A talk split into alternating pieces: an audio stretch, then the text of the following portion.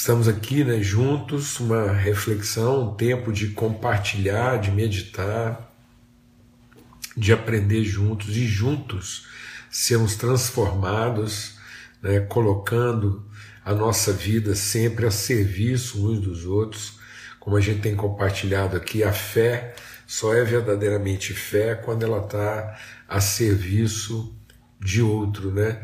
E não de nós mesmos. A fé para que a gente cumpra é, o propósito e não para que a gente alcance nossas cobiças, né? Ou nossas é, para que a gente alcance nossas é, carências, satisfaça nossas carências. Então a fé não é para satisfazer a carência, a fé é para testemunhar uma consciência. Então a fé traduz a nossa consciência. A fé não pode traduzir nossa carência. Se, se a nossa fé está traduzindo a nossa carência, então isso não é fé, isso é crença, tá bom? Tá ok? Vamos ter uma palavra de oração e vamos estar colocando mesmo nossos corações diante de Deus, juntos, né, a gente poder entrar na presença do Senhor e juntos podemos é, edificar uns aos outros, tá bom? Pai, muito obrigado pelo teu amor, tua bondade, obrigado pela tua misericórdia renovada, por esse tempo de comunhão, tanta virtude, Senhor, tanto tanta transformação na nossa vida, nossos olhos vêm sendo iluminados para conhecermos cada vez mais uma família maior e uma amplitude maior daquilo que é o teu povo, nas suas várias características, desafios, nas suas várias expressões, ó Pai, em nome de Cristo Jesus, Senhor.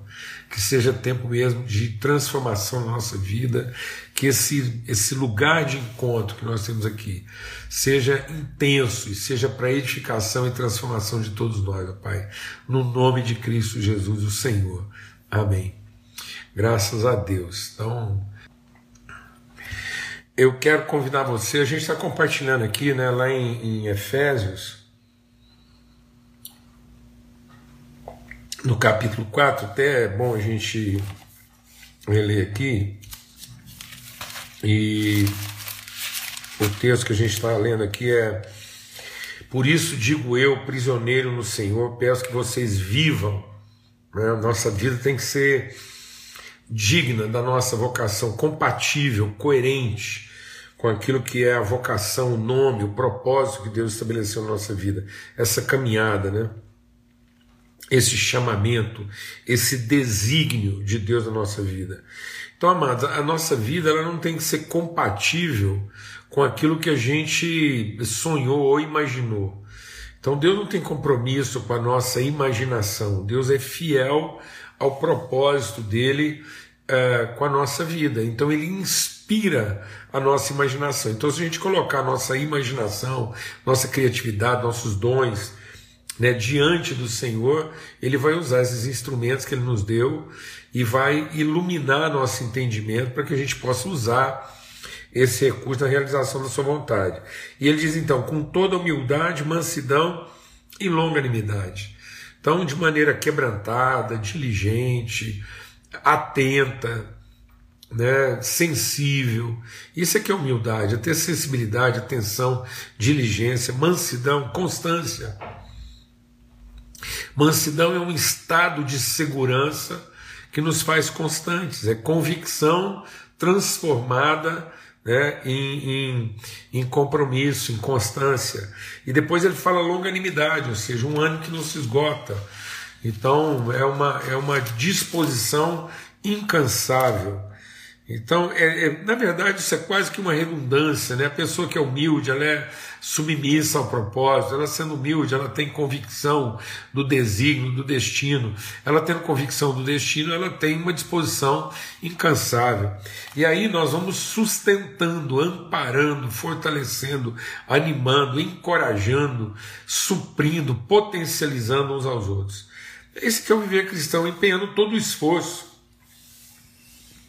todo o esforço que a gente puder empenhar na preservação dessa comunhão, dessa unidade espiritual, desse senso de família e povo, para que a gente possa é, dar condições né, para que tudo que Deus colocou na nossa vida sirva ao outro como, como elemento alimentador, potencializador da chamada um do outro. Então, os recursos que muitas vezes alguém vai precisar para cumprir o seu propósito está na minha vida, assim como os recursos que eu vou precisar está na vida do outro. E por que, que Deus fez isso dessa forma tão complexa? Por que, que Deus não simplificou? Né, já colocou cada um é, é, é suficientemente dotado para tudo, porque Deus é o Deus da comunhão, do encontro da família. E Ele quer ensinar isso para nós. É por isso que Ele nos fez corpo. E quem não discerne o corpo nessa perspectiva do suportar, alimentar, favorecer, potencializar um ao outro, tudo que faz é, é maldito. Né? Então, a bênção está traduzida nessa compreensão de comunhão. Bom, a gente falou então sobre é, acolher. Né? Uma das características desse suportar é o acolhimento é a hospitalidade, né? Então a gente se hospitaleiro, hospitaleiro é aquele que aparentemente é estrangeiro, mas que certamente é irmão.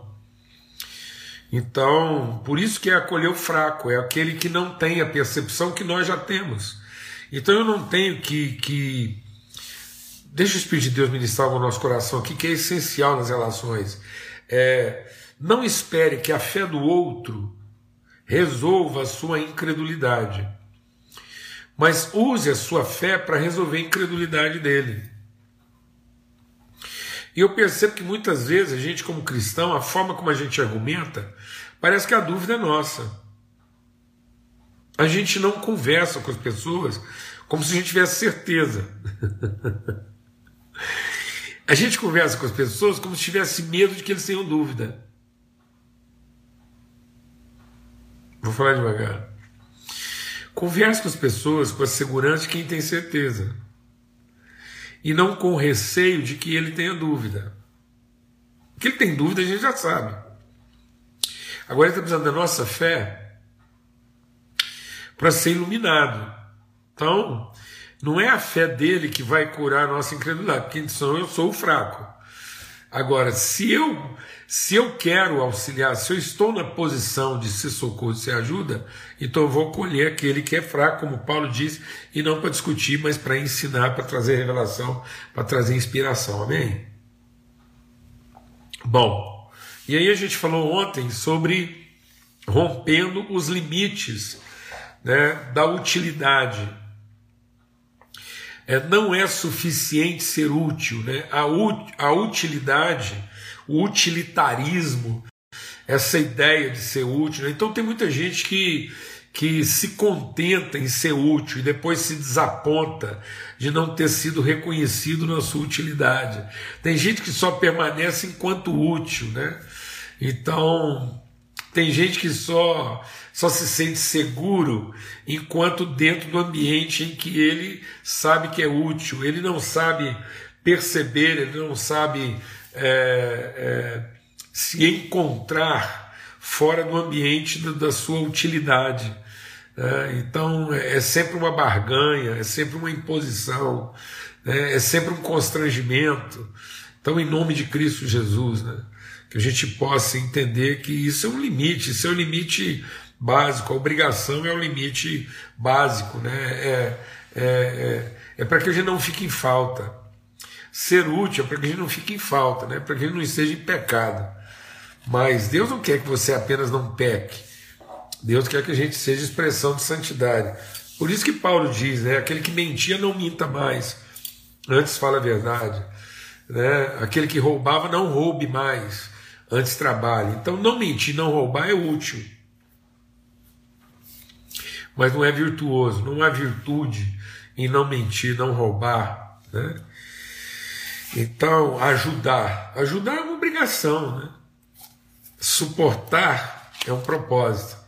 Então, nós teríamos obrigação de ajudar todo mundo. Então, isso é o mínimo. Né? Os animais se ajudam.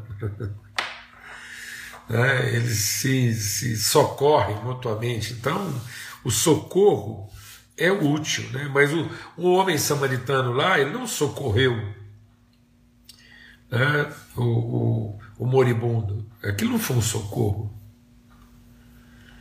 Aquilo foi um encontro. Amém? E hoje a gente quer compartilhar então sobre o que está lá em Filipenses no capítulo 2. A gente já falou sobre isso, mas agora, nesse contexto específico dessa semana, que a gente está falando sobre suportar, né, sobre relações é, redimidas. A gente está falando aqui muito sobre isso, né, de, de da gente ultrapassar esse limite de relações óbvias. Então, em nome de Cristo Jesus, o nosso empenho aqui essa semana é para que a gente supere né, o limite das obviedades.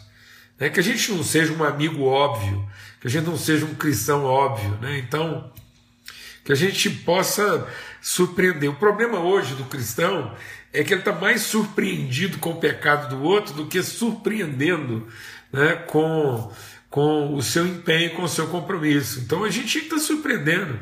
Então hoje, quando um cristão se ressente, Hoje, quando um cristão se magoa, hoje, quando um cristão argumenta de forma apaixonada ou defende as suas ideias de forma calorada, isso é uma obviedade. Né? E Jesus não veio para ser óbvio, Jesus veio para surpreender. Então, Jesus ele surpreendia. Né? Então, que nós possamos ser a surpresa. E às vezes o cristão está ficando surpreendido. Então, ah, você ficou sabendo, fulano, isso aquilo. Às vezes a gente conversa com as pessoas como se elas estivessem nos surpreendendo, em vez de ter a calma, a humildade, a mansa e a longanimidade. Que ainda não é óbvio, né? Glória a Deus, mais empenhando o esforço preservar, para manter, para garantir essa relação. Pronto, já vou cortar aqui os comentários, porque está travando. Então, e aí ele diz aqui, né, em Filipenses, é, no capítulo 2, verso 1 a 4. Portanto, se existe alguma exortação em Cristo, alguma consolação de amor, alguma comunhão do Espírito, lembra que nós estamos lendo o texto que mantendo todo esforço na preservação da unidade, da comunhão do Espírito, né, no entendimento do corpo Cristo, da família Cristo.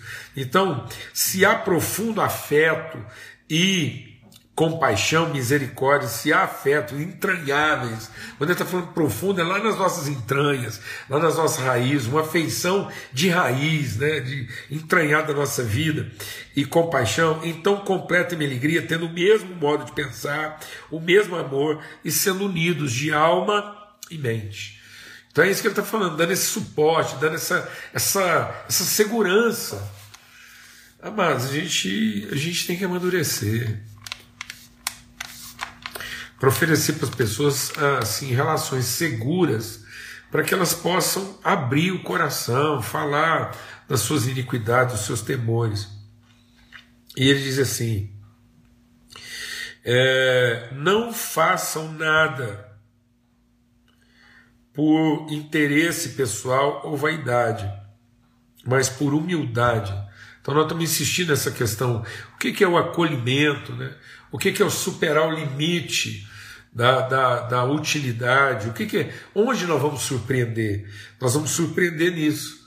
Né? Não fazer nada por interesse pessoal ou por vaidade.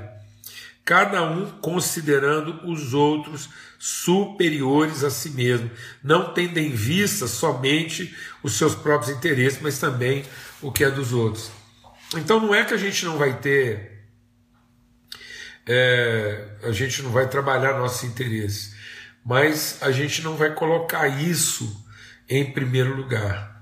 Então, a palavra de Jesus falando sobre isso né, aos seus discípulos, ele diz assim: olha, no mundo, as pessoas que querem é, ter sucesso, êxito, elas estão sempre prevalecendo umas sobre as outras, elas querem ser servidas. Mas entre vocês não será assim. Quem quiser ser o primeiro, que seja o último. Isso é que é suportar um ao outro. É você colocar o interesse do outro em primeiro lugar. Ou seja, você colocar aquilo que Deus tem revelado na sua vida a serviço. Então, a, a A primeira coisa que a gente tem que fazer é a partir de um dom revelado de Deus na nossa vida. Então, você descobre um dom, você descobre um recurso, você tem uma condição. Então, antes de você pensar em tirar alguma vantagem, em, em, em ter algum benefício disso que dessa bênção, dessa virtude, do recurso, seja o que for, que área for, um recurso material, uma competência, uma capacidade, uma habilidade, o que for, qualquer que seja o seu recurso, qualquer que seja a sua riqueza. Qual é a sua riqueza? Pergunte-se qual é a sua riqueza. Sua riqueza é, é artística, sua riqueza é intelectual, sua riqueza é é na área das habilidades, das competências, sua riqueza é na área das relações, do trânsito. Então, como é que você está usando isso? Você está usando sua capacidade relacional para tirar benefício, para fechar bons negócios, para tirar vantagem, né? para oportunizar aquilo que é melhor para você. Onde é que os recursos que Deus te deu estão sendo colocados? Qual é a prioridade? O que, que tem a primazia na sua vida? Transformar a vida das pessoas ou ter garantida a sua própria sorte, o seu próprio benefício? Então ele diz assim: olha, Paulo diz: completa minha alegria. Não vivam como as demais pessoas que tudo que faz, ele primeiro vai lá, garante o lado dele, o lugar dele, ele garante a, a, o benefício dele e depois ele reparte dessa vantagem, né? Então, é, é, sabe, amado, assim, eu acho que é muito pobre da nossa parte pensar que Deus quer uma parte. A gente foi muito contaminado por essa ideia de que Deus se contentaria com a décima parte da nossa vida. Eu acho que a gente virou crente 10%. A gente virou crente propina. E aí, sim, nem propina. Propina no sentido até é, socialmente correta. Não estou falando aqui da propina politicamente incorreta, não. Estou falando lá da propina, do garçom mesmo, dos 10%. Taxa de serviço. Hoje vem lá nos restaurantes, boa parte das coisas lá, taxa de serviço. Né? Então, e às vezes a gente está relacionando com Deus com essa mesma taxa de serviço. Então a gente não entende que Deus nos colocou responsáveis né, pelo todo. E, e, e, que, na verdade, o nosso maior desafio não é, é definir esse recurso mínimo. Quando as pessoas é, balizam né, ou referenciam por essa taxa mínima, então eles, eles são pessoas, eles estão sempre é, pagando propina, eles estão pagando a taxa de serviço. É. Então, aquilo Deus colocou é, é, é, é, como a gente falou ontem, né? É, essa, essa, essa quantificação feita dessa forma é o limite mínimo do útil, e isso acaba se tornando inútil. Quando você chega a uma definição de uma taxa mínima de entrega, de serviço, de compromisso, você está entregando, você está quantificando a sua vida pelo mínimo, isso é o útil totalmente inútil. Porque isso não edifica, não transforma. Então, o, o que Deus quer é a nossa sensibilidade, é, é a nossa percepção. O que Deus quer conosco é a, a dilatação da nossa percepção. Quando você percebe o outro, quando você ousa né, colocar os interesses do outro, você dilata a sua relação com Deus. Você experimenta coisas com Deus que você nunca experimentou antes. Deus sai do lugar de garçom, de maître, de prestador de serviço. É uma das, uma das melhores formas né, de, de, de conhecer a paternidade de Deus, essa ousadia né, de, de falar com os irmãos, de abençoar os irmãos. Foi mais ou menos a conversa que Pedro teve com Ananias e Safira. Ele disse: Olha, você não precisava ter feito isso. Você não precisava ter mentido.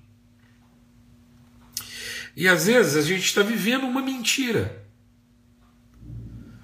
uma mentira religiosa, uma mentira litúrgica. Porque João, escrevendo sobre isso, ele diz assim: aquele que vendo o seu irmão precisando de que você gaste um tempo, que você invista, que você. e você é indiferente a isso. Ou você bonifica de maneira compulsória esse irmão simplesmente para ter direito a, a, a, a continuar nos seus planos e na sua carreira. Então, isso é mentira. A palavra de Deus diz que aquele que vendo fecha os seus olhos, fecha a sua estranha, está mentindo quando diz que ama a Deus. Então isso é uma falácia, né? Então eu queria compartilhar isso hoje aqui, quando Paulo diz: Olha, completai a minha alegria, que a vossa alegria seja completa.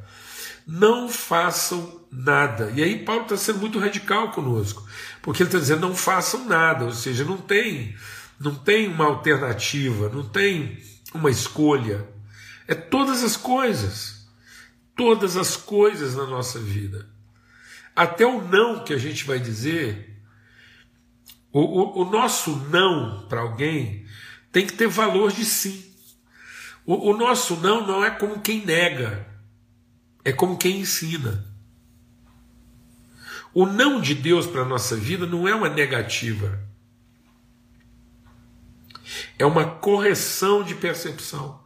Então, quando eu digo não para alguém, quando eu, eu, eu, eu, eu corrijo ou eu confronto alguém, isso não é no sentido negativo.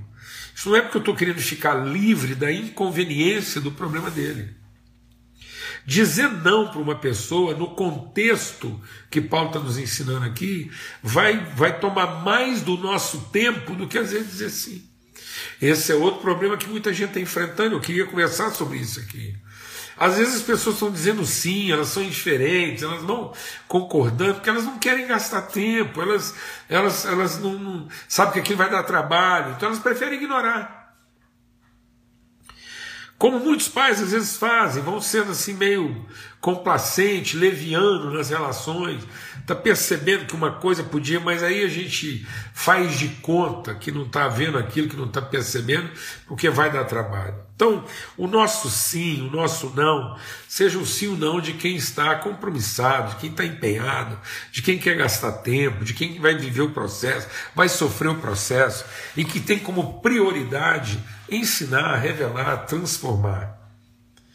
Amém? Então, ele diz que não façam nada por necessidade de reconhecimento.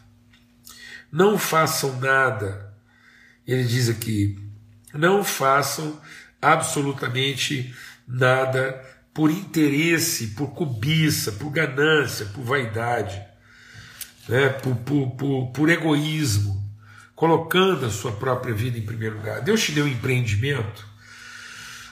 Você está começando um negócio, vai fazer alguma coisa, Deus te deu uma ideia, uma visão, saiba de uma coisa: tudo que Deus nos deu no seu coração, tudo, a prioridade são as pessoas que vão estar envolvidas nisso.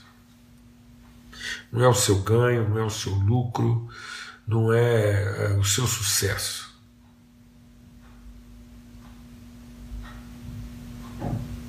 O negócio de Deus é gente. São seus filhos. Se você perguntar para um pai saudável, um pai, um pai de verdade, não um arremedo de pai, mas você perguntar lá para o pai, dessa figura de Deus Pai, e perguntar por que isso tudo, por que essa trabalheira toda, por que essa canseira, essa complexidade, esse movimento todo, e ele vai dizer: por causa dos meus filhos. E esse é o coração de Deus. Deus quer que a gente converse com Ele sobre nossos irmãos. Antes de você tomar qualquer decisão na sua vida, antes de você tomar qualquer decisão na sua vida, de alguma coisa que está te agradando ou de alguma coisa que está te desagradando. Às vezes a gente toma decisões porque está gostando, e às vezes a gente toma decisões porque não está gostando. Então, antes de você tomar qualquer decisão porque está gostando ou porque não está gostando, comece a tomar decisões por conta das pessoas envolvidas no processo. Se a decisão que nós estamos tomando é a melhor forma de entregar para essas pessoas uma referência compromissada de quem tem na vida a prioridade de colocá-las em primeiro lugar. Amém. Amém. Em nome de Cristo Jesus. Ninguém busque o que é propriamente seu, mas senão, primeiramente, o que é dos outros. Um forte abraço. Até amanhã, se Deus quiser. Vamos continuar meditando nesses aspectos aqui práticos de relações redimidas, de relações que sejam é, potencializadoras de transformações e de novas realidades. Tá bom? Um forte abraço, até amanhã, se Deus quiser, às 18 horas. Fica na paz.